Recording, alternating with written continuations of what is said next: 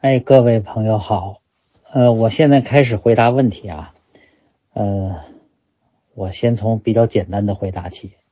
孤独行一个问题，他说吴老师请教一个小问题，如果说官本主义，本和主义的意思重复，那么资本主义这个词是否也犯这个毛病？呃，我我看资本主义这个概念没这个毛病。资本是一个固定概念啊，就也就是用于投资的本钱啊。这个生产要素啊，那个表达这个生产要素的就那个词儿概念就是资本啊。那个这种生产要素的载体也就是资产阶级资本家，他们主导的社会就是资本主义社会啊。这个意思相当完整啊。官家呢，它本身也是这种权力要素的载体。就好像这个资本家是资本要素的载体一样，但是官本就没这个意思。官本如果诸位查词典，你看的基本的释义有三个：第一就是那个呃官府刻印或收藏的书本啊，就是官官本；第二就是官府向民众的那个贷款啊，那个贷出来的那个本钱，你要还官本啊，这是第二。第三就是指国有企业中的那个，或者是商家中的那个企业中的官股啊，官本，也就是国有资本。这三个意思，嗯，都不是官本主义试图表达的本意啊，不是说这个世界是中国是官本位的，不是这个意思。所以那个，嗯。他真正想表达的本意就是官本位，而本位和主义的重合度就比较高了。好，这是第一个问题，就是官本主义这个命名方式，嗯，怎么样？就是刚才我就说，嗯，跟资本主义的命名方式不一样。再一个问题是风筝的问题，说请教吴老师，你说现在咱们这里的资本流动性很强，比土地难以控制。但是从现在的情况看，资本也挺容易控制的，比如某爸爸公司上市取消，啊，以及那个外国资本听说转出去也挺难，更不用说国国内的了。请问你怎么看这个现象？呃，我我觉得这只是一个比较而言啊，不管我们现在呃如何控制资本，啊，资本控制的如何严，但是。控制资本与控制土地比较起来，肯定还是土地和农民比较好控制，啊，商鞅就说这个商人这个不好控制，啊，农民好控制，啊，商鞅的意思是，啊，农民朴实，不仅朴实，而且眼界狭窄，就看着周围那点地儿，不知道外边有多好，又能吃苦耐劳，所以就好控制，好用，君主用起来比较方便。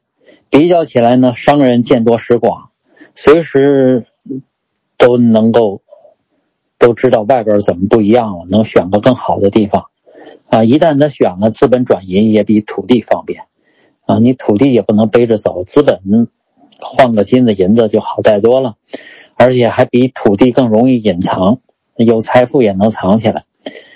呃，那你比较起来，究竟谁好管？至少商鞅认为。商人不好对付，农民好对付。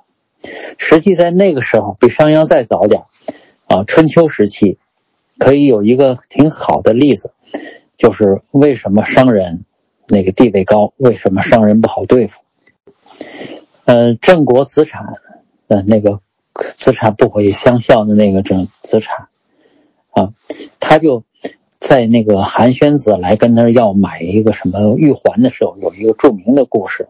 在《左传》里，他说：“我们国家呀，这个郑子产跟那个韩宣子说，嗯，立国的时候就立了一个盟约，跟商人，那个建国的君主郑桓公就跟立就跟商人立了一条盟约。那盟约就简单的几句话，原文是：尔无我叛，我无强鼓，无或盖夺，而有立事保惠。”我勿与之，什么意思呢？条件是你别背背叛我，而无我叛。我给你答应的条件呢，我无强股，就是我绝不强买强卖，这是第一。第二，无货盖夺，盖就是乞丐，就是那个要要，我不去跟你要东西，更不跟你抢东西，啊，有第二个承诺。第三个承诺，而有利是宝会我欲勿与之，你要发了财了，有什么东西金银财宝？我根本不去调查，不去了解，啊，连知情权都我都不要。只要一个条件，就是你们不要背叛国家。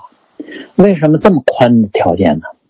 因为你想想，这个郑国是那么一个小国，又处于商业要道，啊，就靠经商维持。这经商是可以说是在他们那儿的地位特别高，比至少比农业高。那么这么一个小国，一转身就跑到周围几个国家了，还相当敌对的国家，逃跑容易。这些人一跑了又了不得，又那么重要，自然就会把他们，呃，就会对他们有更多的让步。这两项诸位可以看作一条定律，就是第一，你逃跑有多容易；第二，你地位有多重要。只要这两条足够好，那么你的地位就高，你的博弈能力就强。如果按照这个规律，我们比如说想想威尼斯，小，到处都是大海，周围就是大海，容易跑，商业地位也重要，所以它一直就是共和国。啊，威尼斯共和国存在了上千年，这是一个商业性质的、贸易性质的共和国。荷兰阿姆斯特丹也是这样。到了大国，像法国呀、什么奥斯曼呐，更别说中国了。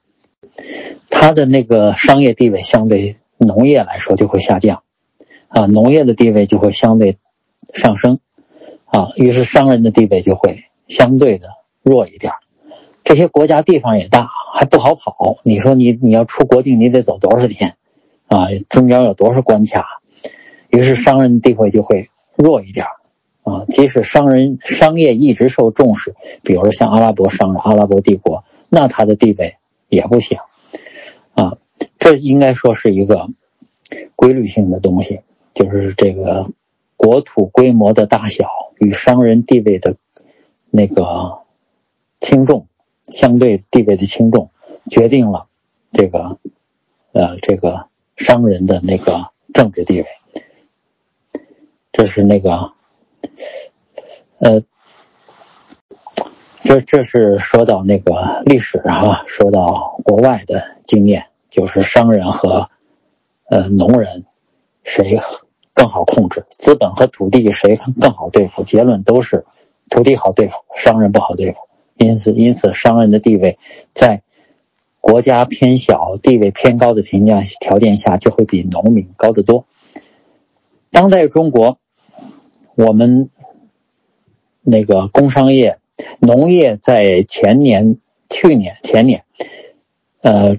创造的财富在 GDP 中不过百分之七点一，也就是说，工商业创造了百分之九十二以上的财富。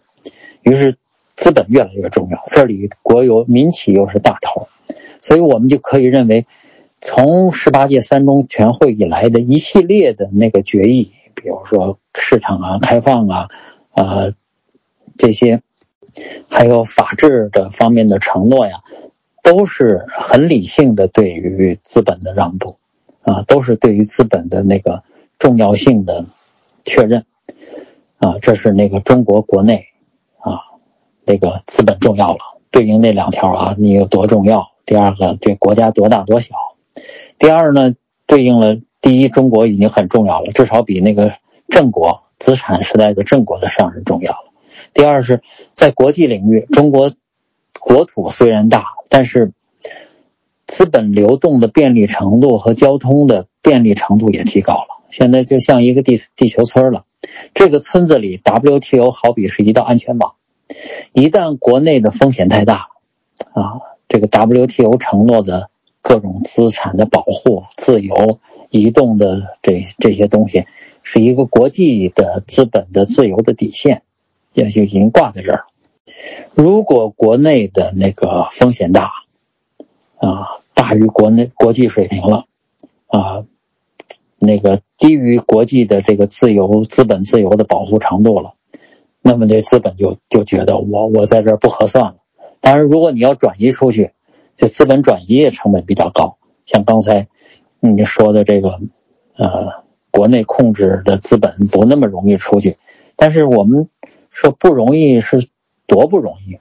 我我损百分之十能不能出去？损百分之二十能不能出去？假定百分之二十是资本转移的成本，你要出去，你得准备损这个百分之二十。那一旦国内的风险大于刚才说的这个国际的那个安全网 WTO 的承诺标准，然后再加个百分之二十的风险，也就是说比这个呃国际权利保障的标准底线再降低一个转移成本，然后再降低一个机会成本，也就是国内发财盈利的机会啊。于是我们就看到有一道线清晰的存在着，这就是资本的外逃线。如果国内的风险跌破了这个底线，国内的资本就会一塌糊涂啊！即使我不外逃，我也不干了。就是那个藏起来不投资的线比这个高得多，于是就必须面对资本的外逃线，资本的不投资的那道就是冬眠线。如果要是看到中国确实存在这么一个公式，就资本的冬眠线在哪儿，资本的那个啊隐藏线，资本的外逃线又在哪儿，我们就可以看到，也就是那个。中国的资本有，或者世界各国的资本有多不好管？如果你要对比农农民，你就可以农民的要外逃，他那个公式就跟刚才说的这个啊，减去什么这个比着安全网 WTO 要要要讲一个外转移资本，要减一个机会成本。那个农民呢，农民根本没有一个国际的外这么一个保护那个。资本自由流流动的这么一个国际的条约体系，啊，你你去移民，人家不不接受；你去投资，那人家接受。也就是农民外逃，没有那么一个外边的防护线。那他在什么时候会逃呢？农民逃亡，按照历史经验，就是什么时候他撂荒不种地了？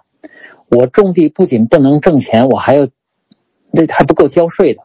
交不上税，一五千打一遍，我受不了这打了，那我只好逃去了，我这地也不要了。就是农民外逃啊，你又还不能背着地跑，你也就把那点家当打点打点，就就悄悄跑了。这不像资本似的可以带着走，主要生产资料不能带着，然后在活不下去要挨打的变成负数的条件下。农民才会外逃，一旦外逃，马上就就饥寒交迫，就成为流民。流民的死亡率极高，而商人逃外逃之后呢，凭着他能带走那些资产，至少可以当个寓工。诸位看，农民的那个这个外逃公式对应这个资本的外逃公式，哪个？好按在那儿欺负哪个不好欺负，这应该说非常清楚。嗯，然后再根据这个，嗯，当然现在哈，呃，凭着刚才说的这个 WTO 建的国际上的普遍的普世的资本的自由的标准啊，中国的各国的资本都会这样，它都会。啊，还有一个可投资可不投资的这个选择空间，于是资本就试图凭借这个这种资源争取有更大的话语权，啊，说点对于自己有利的话，获得一些对自己有利的政策和制度，这都是人之常情。但是在政治领域，谁说了算？这就是一道底线。现在我们看到，就是刚才说到的那个。怎么看这种现象啊？这些现在控制的对资本的管制加强了。我看这个现象，我理解这个现象就是围绕着谁说了算，谁是老大，在政治领域谁是老大，这个官方敲起警钟了。说你你可别碰啊这道红线。这说明政治和经济的博弈层次比过去高了啊。至于这次博弈谁胜谁负，局部胜负很容易就分辨啊。那肯定，我觉得是政政治政权胜利，权力胜。但是长久的博弈，结果最后是什么？这就得走着瞧，很难说。按照国际经验，那资本的赢面通常是大得多。好，现在是那个呃冠华的问题，他的问题是呃，请教吴老师如何把资本就是经济决定论的一元社会演化理论转变为政治经济二元软化理论？就是如果把这一元理论转化为二元理论的话，能否推导出？西方资本主义的最早出现，是因为西欧封建主义政治干预少，受经济因素影响巨大；而东方官家主义的长久存在，则是经济因素干预少，受政治因素影响巨大。政治因素是社会转型困难的核心要素吗？这问题可真是一连串的大问题。这个，这实际上涉及了这么几个问题啊。第一个是资本主义为何出现，第二是官家主义为何长存，第三个是政治因素与社会转型的关系，第四个是呃社会演化理论应该是一元还是二元，四个大问题。这这这每个问题我看都够一本书的了。我我回答不了这么。呃，精确啊，我我只能说一个大概，我也没有在这些方面下过大功夫，凭着感觉说，第一个就是，呃，那个资本主义为何出现？那一个英国教授麦克法兰写《现代化的诞生》啊，咱们好像哪个在在清华讲座，反正哪个出版社，好像是中信出版社吧，出了这本。那个书里，他就专门讨论英国是怎么转型的，怎么资本主义出现的。他就开列了一系列的条件，解释英国为何出现了资本主义。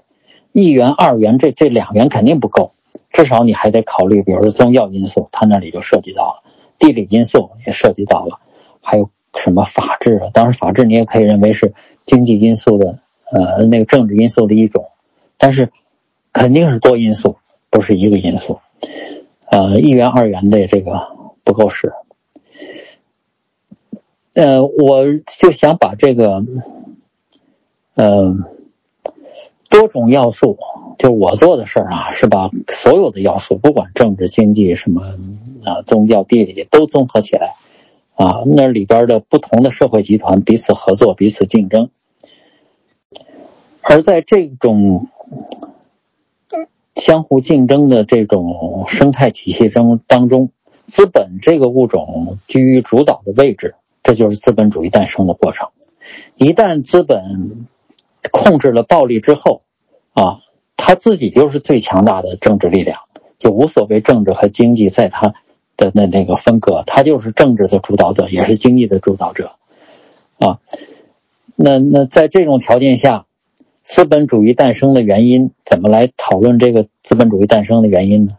肯定干预和阻碍资本的政治因素是比较弱的，因为那会儿政治上，啊，资本就是最强大的，啊，在资本最强大之前，呃，那个英国的政治，比如英国的贵族，英国的那个英国有议会有国会，英国的国王的常备军也不行，也弱，啊，那个贵族又比较强。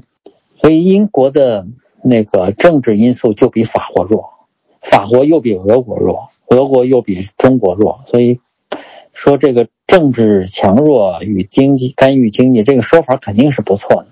但是资本要素为什么啊会那么强啊？这这也涉及一系列的多元因素，比如说经济上发现美洲了，市场扩大了，科技上出蒸汽机了。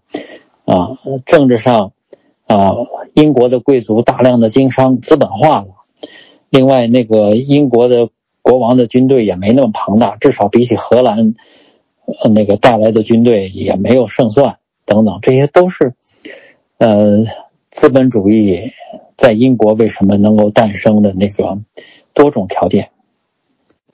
呃，至于中国的官家主义为什么能够长期存在，呃，那是不是因为他干预经济？中国的官家主义确实干预经济，比如说我们看《盐铁论》就知道，后来除了盐铁控制之外，雀茶、雀酒，雀就是那个商榷的那个雀，意思是独木桥，啊，只许一家过，就是垄断。雀茶、雀酒，什么烧瓷有官窑、御窑，啊，江南织造。但是官家主义长期存在的主要原因还不是靠这个。就这种干预经济，这干预经济是官家主义的特征，但不见得是官家主义长期存在的一个主要原因。我看他，官家主义所以能够长期存在，啊，主要还是适应了当时的稳定的那个内外环境。官家主义诞生和存在的基本环境就是外有游牧民族，啊，游牧民族实际上是一个半专业的骑兵。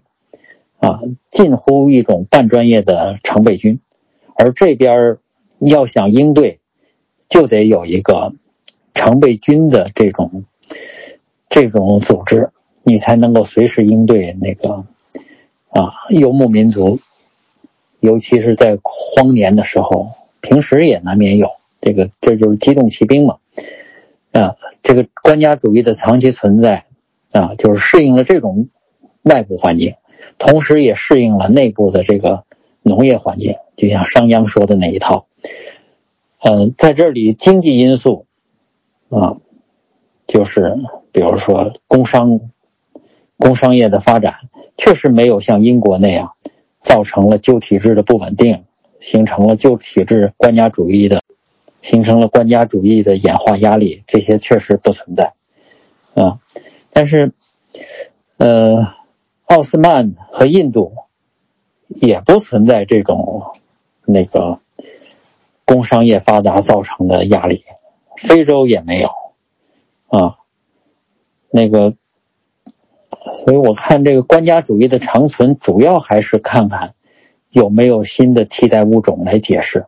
没有新的替代物种，没有新的啊资本资产阶级的崛起，所以官家主义就能够长存。奥斯曼和印度也同样没有这个，呃，工商业的这个崛起，资资产阶级的崛起，所以他们的东方专制主义也能够长存。嗯，要解释资本主义那个官家主义的长存，可能反过来要解释资本主义的诞生。嗯，最后涉及到说这个政治因素在社会转型中是否处于核心地位。啊这个政治至少有一个，就是禁止的权利，就是在否定性的或者在行使否决权这方面，政治因素可以扼杀和阻碍转型，啊，它政治因素可以扼杀一切，但是它并不一定能够促成转型，啊，也就是说，嗯，就这么说吧，政治转型是社会转型的必要条件。但不是充分条件，即使具备了这个必要条件，转型也未必成功。比如说，民国初年，啊，共和国成立了，但是中国的工业化，啊，中国是否能够脱离农业化转型到工业化呢？中国的民主，中国的共和是否就可以稳定呢？稳定的条件怎么样呢？这些东西都是啊，需要很多更多方面因素的配合。啊，机缘巧合，所以政治啊是必要条件，但不是充分条件。但是如果不具备这种政治转型的必要条件，那个我们只能说转型肯定也不成功。啊，有了这个必要条件，转型也未必成功；没有这个必要条件，转型一定不成功。这就是政治因素与经济，呃，在政治转型中的作用。好，这是那个。下面是老顽童的问题。呃，老顽童的问题是和吴思老师探讨，把社会分为官民两层，似乎不如分三层更准确。皇权单独一层，下面是官和民。其实秦废封建以后，官民都是百姓，民自立为生，官背靠皇权分食民民利，皇权则独享天下。皇权的产生依靠暴力。决定了全社会的价值观和协作关系的不能为善，使全体在道德层面堕落。只有民还保有微弱的善良天性，所以李师求助也。呃，这里涉及三个问题哈，第一个是两分啊，第二个是呃两分的理由，三分的理由。第三是道德，我先说这两分啊，官民两分是中国的传统，呃，三分也不是不行。像那说的皇帝啊，皇权专制主义就特别单分了这个皇帝，然后下边都是他的专制对象，这就是说也有这个三分的。但是我我想要这么说吧，你需要考虑三分与两分之间的这个距离是不是相当的。如我如果我们看这两分的依据哈是什么？两分就是所有就是皇帝是权力的所有者，官员是这个呃权力的所有者的代理人，官员是权力要素的代理人啊，皇帝是权力要素和暴力要素的拥有者。从经济学的角度来看啊，一种权利，所有者、占有者、使用者。比如说，地主啊，转租土地的二地主啊，佃户，这三个啊，都属于农人，都是呃利用土地要素啊，再加上自己的劳动要素，靠这过日子的，都是农人。他们不是工人，也不是商人啊，也就是不是那个纯劳动要素的载体。他们毕竟租佃的土地，也不是纯粹的那个啊。资本要素的载体，啊，刚才说的这个官家呢，他们是权力要素的载体；民众呢是生产要素的载体。这个分也挺大的，一个是生产要素，一个是权力要素。权力要素的核心是暴力要素，啊，这是两个大物种的区别。呃，至于劳动、资本、土地，这是另外一个，就是生产这个物种的区别。从物种划分的角度来看，那皇帝、官员都属于一个物种啊，最多说官员属于一个亚种，但他们都是食肉动物。所谓劳心者治人，劳力者治于人。民众呢，则则是比起他们来就是食草动物，或者干脆就是草民，就是植物。啊，官民之间的分野是物种之间有那么一道物种之间的壁垒，而皇帝与官员是种内的那种亚种之间的分野，那种比较低的壁垒。如果我们按照距离是否相当的这个比喻来说，啊，那比方说官民两分，彼此的距离是二十公里。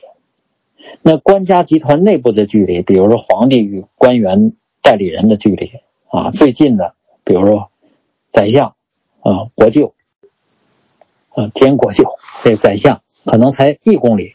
啊，那个远的九品芝麻官，嗯，可能是九公里，那平均起来，官员和民和那个皇帝之间可能就三三五公里的距离，而那个官民之间呢是二十公里的距离，这二十公里和三五公里不是一个数量级，呃，所以我看还是两分比三分更好。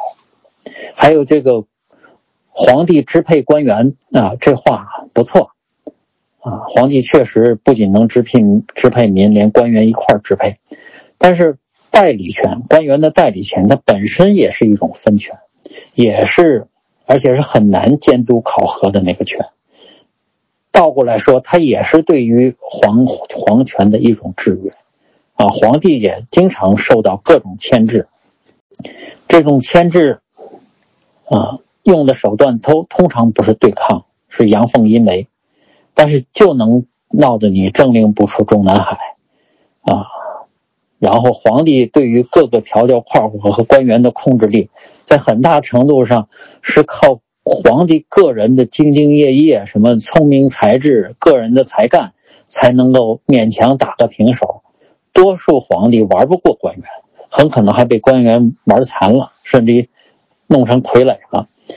啊，当然他自己的那份比如说三宫六院，啊，他的那个那个那个伙食费，他的那个大屋子，这些的都都是有保障的。但是至于管控官员能不能指挥随意、指挥如意，这个啊，看谁啊，多数是办不到。嗯，这就回答了刚才说到的这个三分两分的问题了啊。还有就是，啊，就是谁谁谁那个控制谁的问题。最后就说到那个善良，啊，李氏求助也。善良与否，如果是作为一个个人品质来谈，啊，我看他跟官和民的地位就不那么直接。啊，如果我们把善良善良理解为同情心，啊。按照中国古人的说法，就是直接影响这个同情心的因素是贫穷，啊，就是那是谁来着？我想想，可能是荀子还是谁，我记不太清了。他就有那么一段表述，他的意思是，只要这个灾年，你就发现那民呐都饿，一个个的都穷穷几个的。但是，一旦那个丰年，你就发现这个社会风气，这民呐就是。就善得多，也就是说，你在穷的状态下，啊，那个衣食足则知礼义，是吧？啊，官员通常他的衣食是足的，通常富裕一些，所以还不至于那么饿。所以乡绅往往也是济贫救急的人，那他们既有这个能力，那那种心态也也就能够配得上这种经济地位。所以，官家主义的道德问题主要不是这个同情心的问题。官家主义确实这个道德不太比，就通常比不上封建主义那么忠心耿耿，那么可靠。他的问题是代理人特征明显，损公肥私，以权谋私，化公为私，瞒上欺下等等，属于代理人系列的道德问题。那下边是高永平老师的提问。第一个问题是，当局是是否可能发现出像教宗选举那样的制度，即把精英选举最高权力、最高统治者的方式制度化？这是一个问题。第二个问题是，先说第一个问题。第一个问题，教宗选举能否成为呃中国最高权力传承制度的这种模仿对象、这种蓝本啊？首先，这个教宗传承就是教最教宗的这个最高权力传承啊，像这个天主教的教皇产生制度，确实稳定。从一一零五几年啊，尼古拉二世决定教皇由枢机主教选举产生，到现在，这种制度已经持续一千将近一千年了。在这一千年里。尽管有像法国、西班牙、奥地利的国王是否，比如说可以否决，啊，候选人，呃，是否选一个人需要法兰克王的那个同意，啊，像这种权利之间有很多变化，但是总体来说，应该说能够持续上千年，只有二级、三级的变化，根本制度是稳定的。但是我们细究起来，这种内部人选举的制度。啊，枢机主教选举、选举教皇的制度，其实它也是一种贵族民主制度。就是教皇在法律上按照教法、教规、教法，他是禁止指定接班人的，他没权指定接班人。啊，那他未来是谁，是要由枢机主教们投票提名选举的。我们看那个那个教皇的那电影就知道。这些书记主教们被关到一个屋子里，啊，外边门一锁，然后就一轮一轮的投票，直到一个人获得多数票为止，啊，不投不出来，你们就锁着门，就别出来，啊，有几天是几天，一旦选出来了，在那个壁炉里点把火，外边烟囱一冒烟，啊，梵蒂冈广场上的大众欢呼起来，新的教皇诞生了。像这种制度，啊，我们就知道这个这个这个枢机主教的权利是真的，是有效的，而且这个程序是严谨的，啊。而且除了这个内部之外，外部还有法兰克王，或者是后来法兰克分裂之后，啊，这个法国、西班牙、奥地利啊这些国王，还有否决权，他们可以否定，他们可以否定那个啊，他们不喜欢的这种候选人。相比起来，官家主义从来没有这种制度，我们不是世袭就是指定接班人，在这个意义上。如果出现了这种贵族民主，对中国来说也是一个进步。啊，我我们现在还没有达到这个这个水平。这种类似的教皇推选的制度，啊，我们在其他领域也能看到。通常它是一个啊，那个学术水平比，比如说学术团这个。团体的选举，比如科学院院长的选举，啊，谁可以投票？那当然是那些科学家、那些教授们才有资格投票。嗯，民众投票根本轮不上民众，没这个资格。嗯，候选人也同样，也必须具备这种学术资格啊，而且是必须经过同等专家认定的。就是，这是这个，呃，教宗选举。啊，还有它的这种类型的选举啊，确实存在啊，它的性质、它的它的过程啊，确实是一个相当稳定的制度。而且再进一步说，也确实有人把马列主义称为一种信仰体系，也就是世俗的宗教。而且这里都很完整，圣经就是《资本论》啊，有各个使徒啊、圣徒，比如说列宁、斯大林、毛泽东。有自己的教会，啊，那个马克思主义后边的那个不同的教会，那就是党，还有教皇、总书记，还有各个支部，啊，比如说乡村街道的小教堂，啊，从支部到各级党委有一套金字塔体系，还有教徒有信众，啊，那个要选这个教皇了，最高领导人了。那这教皇确实需要很熟悉自己的信仰体系，嗯，有对于这个教义有相当清晰的了解，而且还有身体力行，像道教皇那样德才兼备，啊，确实这种可比性，把这个教皇的这种嗯教宗的产生拉到呃我们现实中来，那这个是有有道理的，但是这种制度。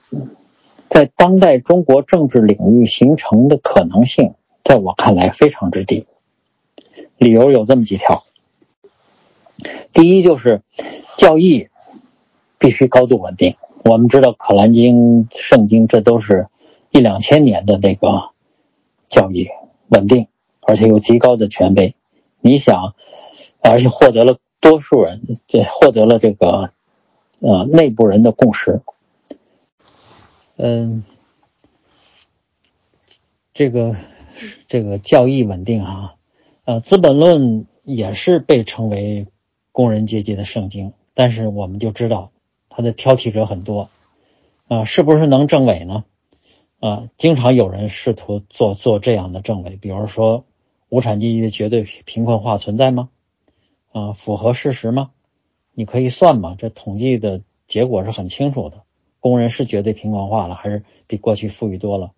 还有这个创造价值，机器人能也也能创造价值了，取代工人的劳动和就业机会啊！这这个劳动价值论如何解释？就像这样的挑剔、这样的批评啊，或者更往后就就就那种大规模的国际共运的政委，按照列宁的说法，按照斯大林的说法，那富裕起来了吗？搞成了吗？一旦这一旦这个教育不稳定，还可能政委，这信仰的根基就出了问题。信仰的根基出了问题，其他问题就谈不上了。这就是第一个教义、信仰体系啊的问题。第二个就是，即使教义不出问题，啊，那还要解决教权的最高权力传承问题。我们套用教皇这个推选的模式，就可以问谁是枢机主教，谁有提名权，谁有投票权？是七个人，还是二十五人，还是二百个人？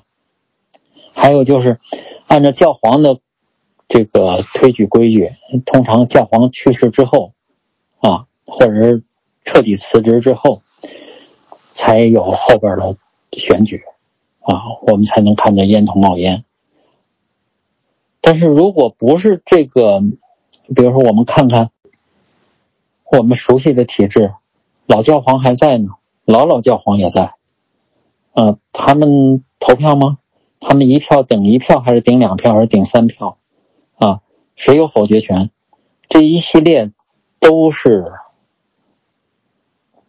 没说清楚的问题，分不清楚就要乱，所以定分止争嘛，你的分划定了，界边界划明白了，才没有争论。我们就知道这个定分没定的时候，这个争有多可怕。一会儿一拨人进去了，一会儿进一拨人进去了。那这个边界划在哪儿？这个分怎么定？划在什么地方？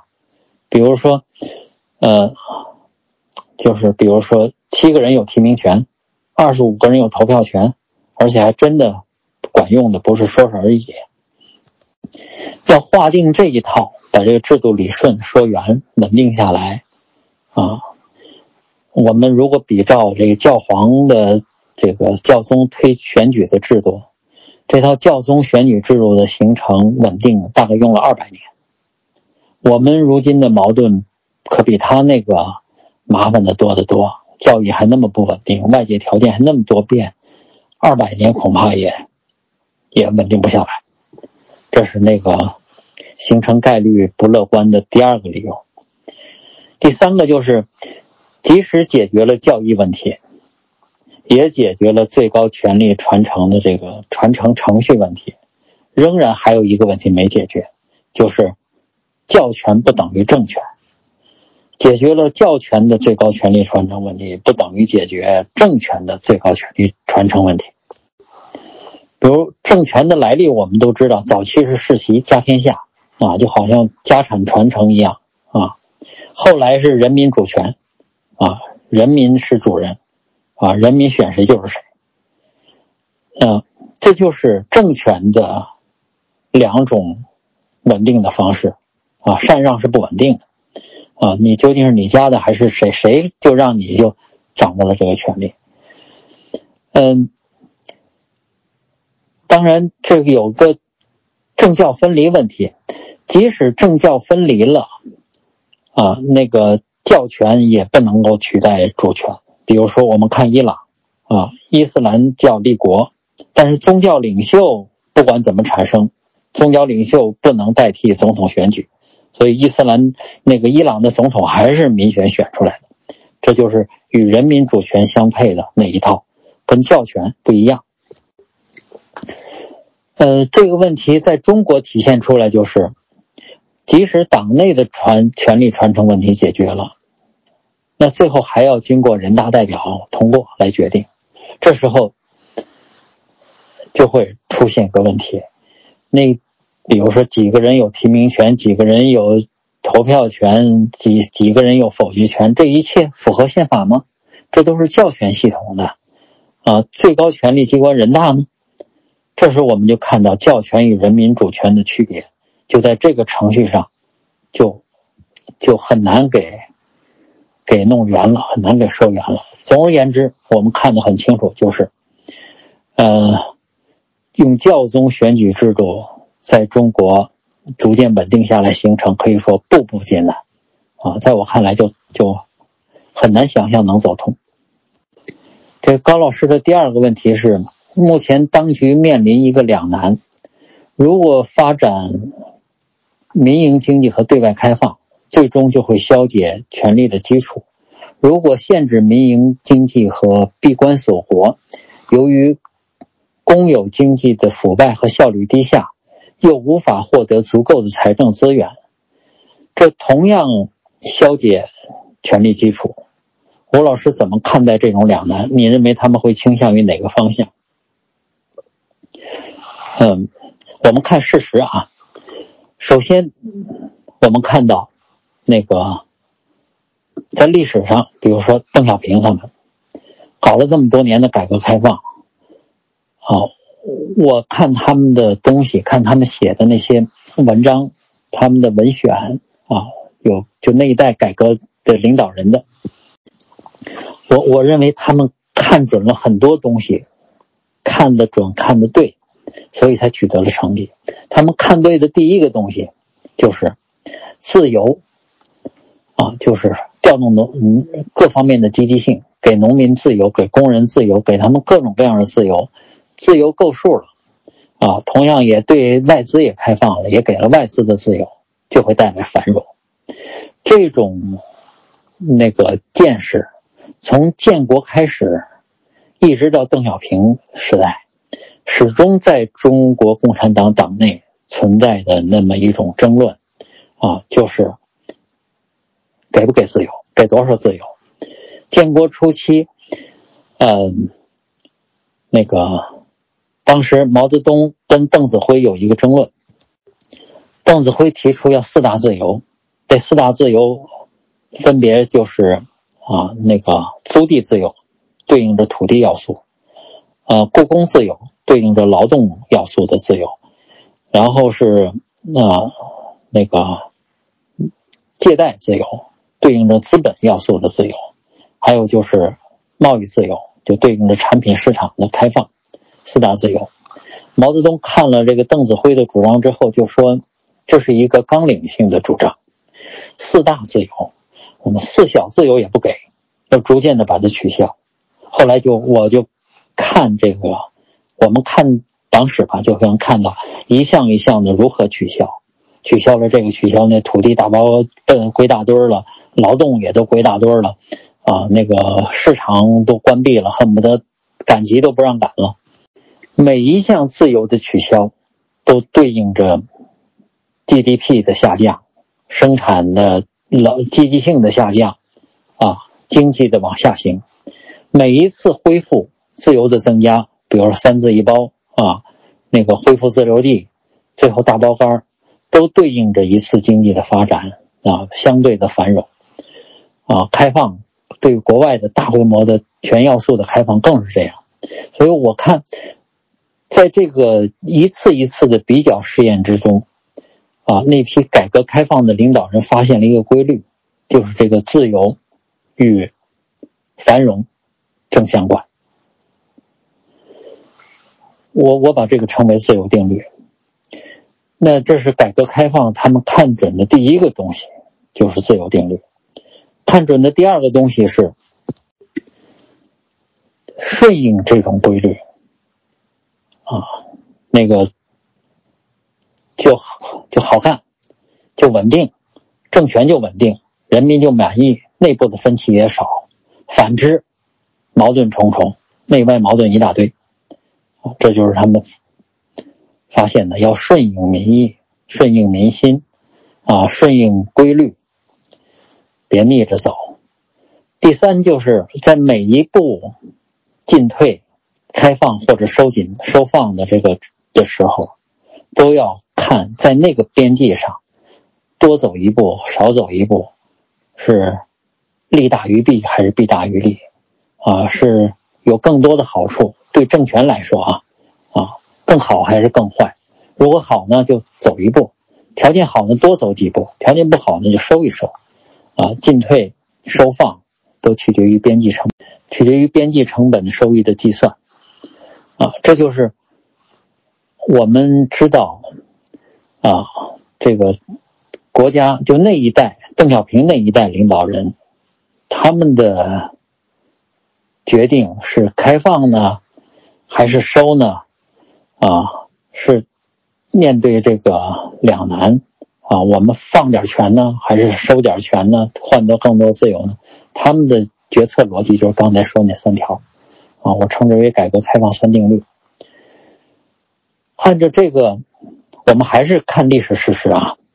历史事实是在加入 WTO 之后，也就是二零零零年，中国的经济自由度的开放度大概就是五十二分。我在上一讲里解解释过啊，五十二分是呃自由受到严重压抑的经济，五十分以下是那个不自由的经济，比如北朝鲜就是三分啊，古巴就二十七分啊，那个。自由受到严重的压抑，就是五十到六十，六十到七十是部分自由的经济，呃，七十到八十是基本自由的经济，八十以上是完全自由的经济。但是最近这几年，尤其是二零一六年以后，啊，我们在这个五十二分徘徊了十几年之后，内外环境发生了重大的变化，内部的变化就是经济下行，啊。民企不投不怎么投资了，啊，投资增长率暴跌，断崖式的暴跌。嗯，外部的环境的变化就是外部关系紧张，美国还想着惦记着跟中国脱钩，至少老威胁脱钩。面对这种内外环境的变化，我们看到实际上啊，当局做出的反应就是加大改革开放的力度，呃，对内就是。推出一堆优惠条件来，啊，提高自由度。现在这个国内经济的自由度从二零一六年的五十二分提到去年二零一一九年已经到五十九点五分了，啊，今年的数据明年二三月份出来，我估计六十分稳过了。也就是中国已经从自由受到严重压抑的经济，在纸面上看已经进入到啊部分自由的经济了。为什么会有这么一个加大改革开放啊？那个像民营经济和对外开放的这种力度，就是因为要要面对着这种环境生变的这种演化压力啊，它必须做出必须顺应那种就是当局早已经认定的发现的这种规律。就是改革开放能够带来更多的繁荣，调动人们的积极性，啊，呃，由此才能够保证权力的稳定性。在这个意义上，这两者是一致的，啊，如果不不顺应这个权力，反而会受到不稳定，会受到更大的威胁。两害相权取其轻，就让步。所以我看这种进进退退可能能持续挺久，啊。且战且退，且退且战，但是大方向，也就是降低矛盾冲突的大方向，应该还是妥协让步，啊，这是演化压力造就的大方向。等这个妥协让步够了，那时候能够快稳定下来了那种状态，应该是一种威权状态，就比现在更加多元化的状态。我们现在半集权半威权。如果能够进入了这个威权状态，那个法治水平，比如说像德国俾斯麦时代，啊，风能进，雨能进，啊，国王不能进，那个对权力的约束比现在要高得多。呃，私有制受保护程度也高得多，市场的完整度也比现在高得多，而且有个议会，虽然议会的权力没那么大，啊，但是好歹也对预算还是有些发言权。在那个时候是威权社会，可以没有民主，但是呢，可以稳定下来啊，资本可以接受，国外也可以接受啊。我觉得在那个情况下，中国是能稳定的啊，就稳定度比现在高。这应该说是那个越往这个自由化的方向走，稳定性越高。到那会儿。啊，自由化的程度、有限多元化的程度比现在高得多，因此稳定程度一定也可以也会高得多。但是又会发生一个新的问题，就是中国没有国王啊。如果法治变得严谨了，也就是说表达意义的风险下降了，因为更讲法了，那转型又更容易了，因为威权啊这种。看似比较稳定的状态，啊，又具备了好多有利于转型的条件，就是更加多元化了，啊，民间发育更充分了，啊，受到的保护程度也更高了。这所以这个这种这种分寸感啊，我们要靠猜很难猜的那么精确，只能说这个啊大的方向演化方向应该还是向多元化的威权方向走，有限多元化的威权方向走。一旦走到那儿啊，转型的条件反而会更好啊。那个这是一步一步来，我们没法一步算到底，是走到哪步我说啊，下一步什么对官方更有利，对民间更有利。在这一步一步的小步往前挪的过程中，可能最后打破均衡的就不是这个小步究竟往哪儿进两步退一步，或者是进三步退两步，不是这个长久纠缠不休的问题，而是政治体制内部的问题，比如说刚才说到的教宗啊、推选啊这类的问题，这个是更激烈的大问题。好，现在是老于的问题，老于有三个问题，第一个。通过所谓的反垄断和混合所有制改革，既强化了资本官家主义的实力，又消解了民间经济的自组织能力，从而继续保持底层的沙漠化，是否可能成为官家主义长期化的出路？嗯，刚才说到啊，官家主义面对着两方面的演化压力，第一就是国外。国外集中就打压那个，呃，半中国如果说是半集权半威权，他就特别关注打压那个半集权性质的那个经济成分。第二个演化压力就来自国内，就是民企要求良好的法治环境，啊，以前的那个要求更多的开放，要求更多的经济自由，在。一系列的承诺和开放之后，民间在那金融、在土地、在劳动、在技术、在知识产权这方面，啊，在准入领域方面都比过去好多了。但是问题是，呃，说的好，真的做起来呢，我就是不做，或者就是违规了，到哪去告去？这就出现了一个法治环境的问题。啊，你的承诺我能信吗？为什么要信呢？有一个公平的裁判吗？你自己判自己，我怎么信呢？然后我们看到，实际上在在那个，比如说前前前一两个月，北京出台那个数字贸易区的那种政策的时候，里边就提到了一句，说啊，引进国内著名的中裁机，国外国际啊著名的。如果国内、国外的这个仲裁机构，啊，到这儿来做商事方面的裁判，那个看起来就有点法治领域、司法领域的双轨制的意思。你不信我的承诺，不信我的法庭秉公裁判，那你相信不相信那些国外的著名的仲裁机构呢？我们看到这个商家或者资本与权力这个博弈。达到了这个政治的层面、司法的层面，说我不信，于是说你不信我，那好，我给你引进一个国外著名机构，你信不信？这就是那个，嗯，这就是那个国内的，就这个呃民企的那个的开价越来越高，就是。呃，这是总而言之吧，就是官家主义面对着这个内外、国外、国际两方面的这个演化压力，在这个压力面前，我们看到的这种反垄、反行政垄断啊，反垄断什么意思？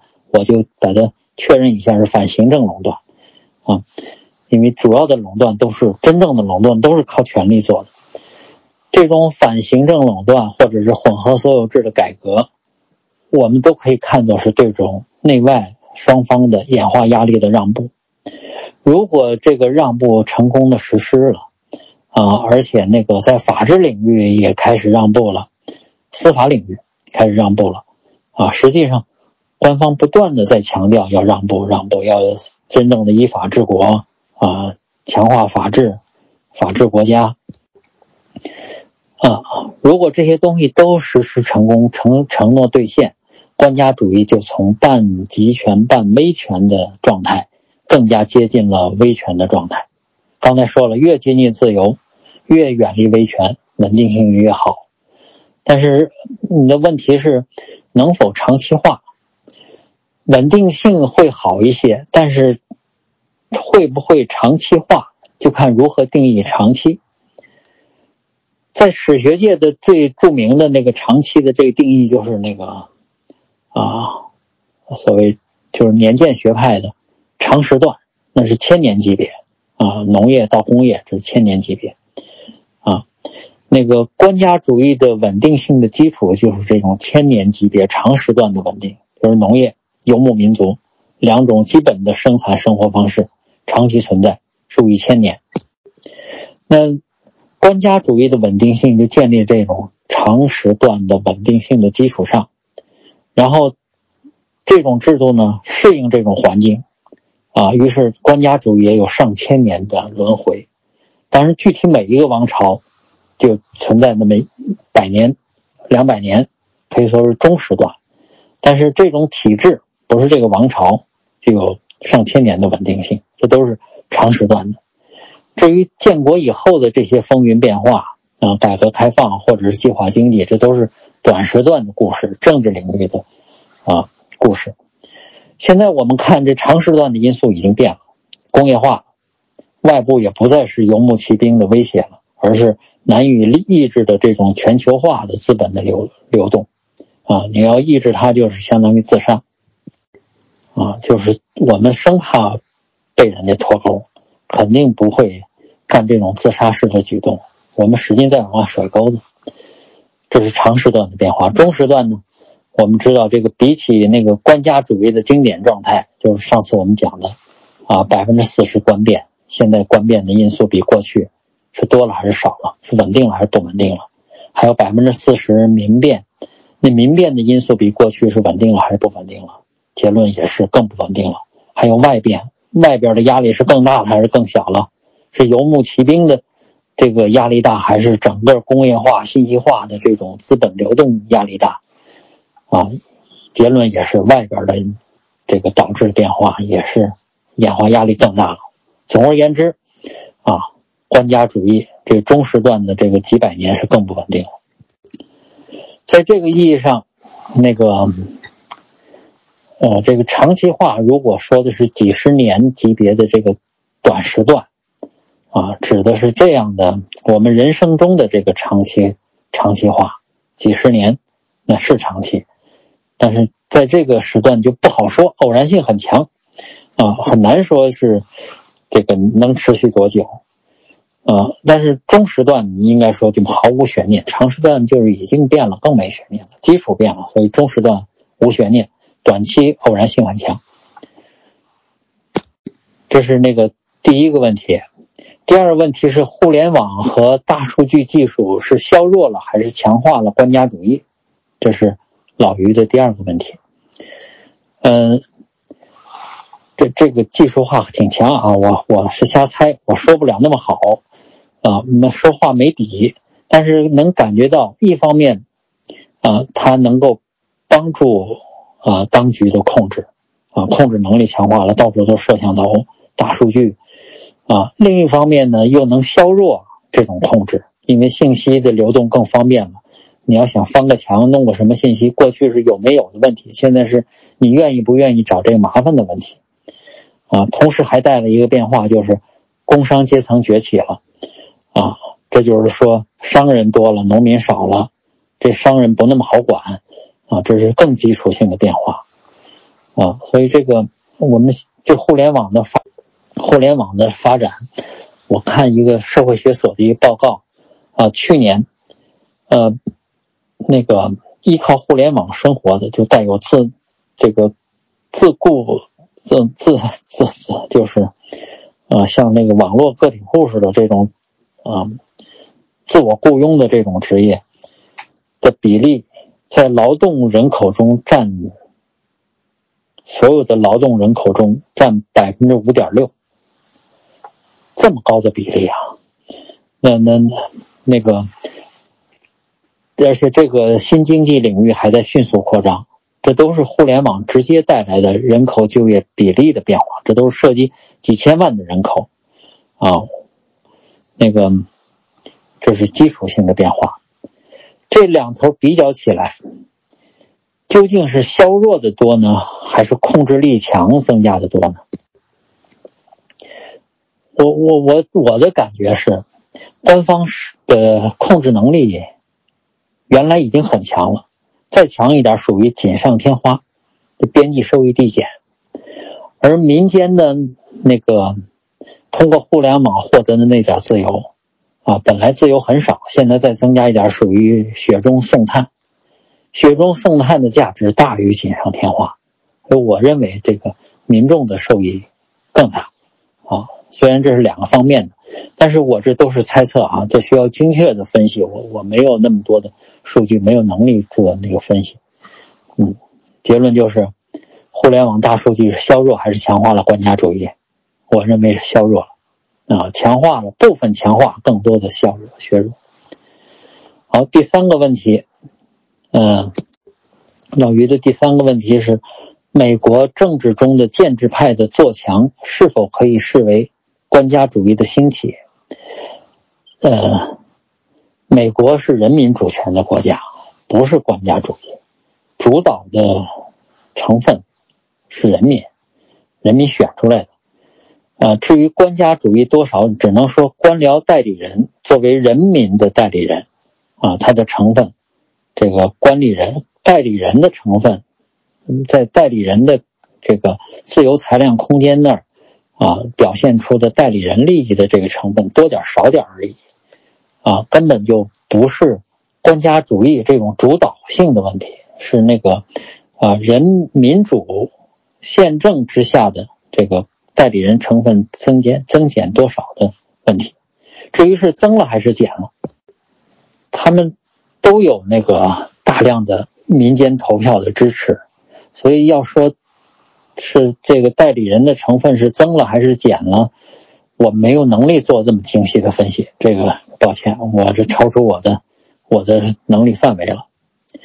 好，以上就是我接到的，就是。各位朋友的提问，啊，这个问题问的有的我我能答出个一二来，有的只能瞎猜，供大家参考。谢谢各位的啊参与，各位的质疑，各位的提问。如果有批评有指教，随时欢迎。我我们就是我这作为一个一个写作的人吧，或者是作为一个研究，或者作为一个学者。啊，非常珍惜，啊，那个来自朋友的质疑，质疑越多，挑战越多，越能让我发现自己的缺点、弱点，啊，提示我，啊，把那个没想清楚、基础不牢的部分给补足、拓深，这是对我的帮助和提高。谢谢大家，呃，问题回答完了。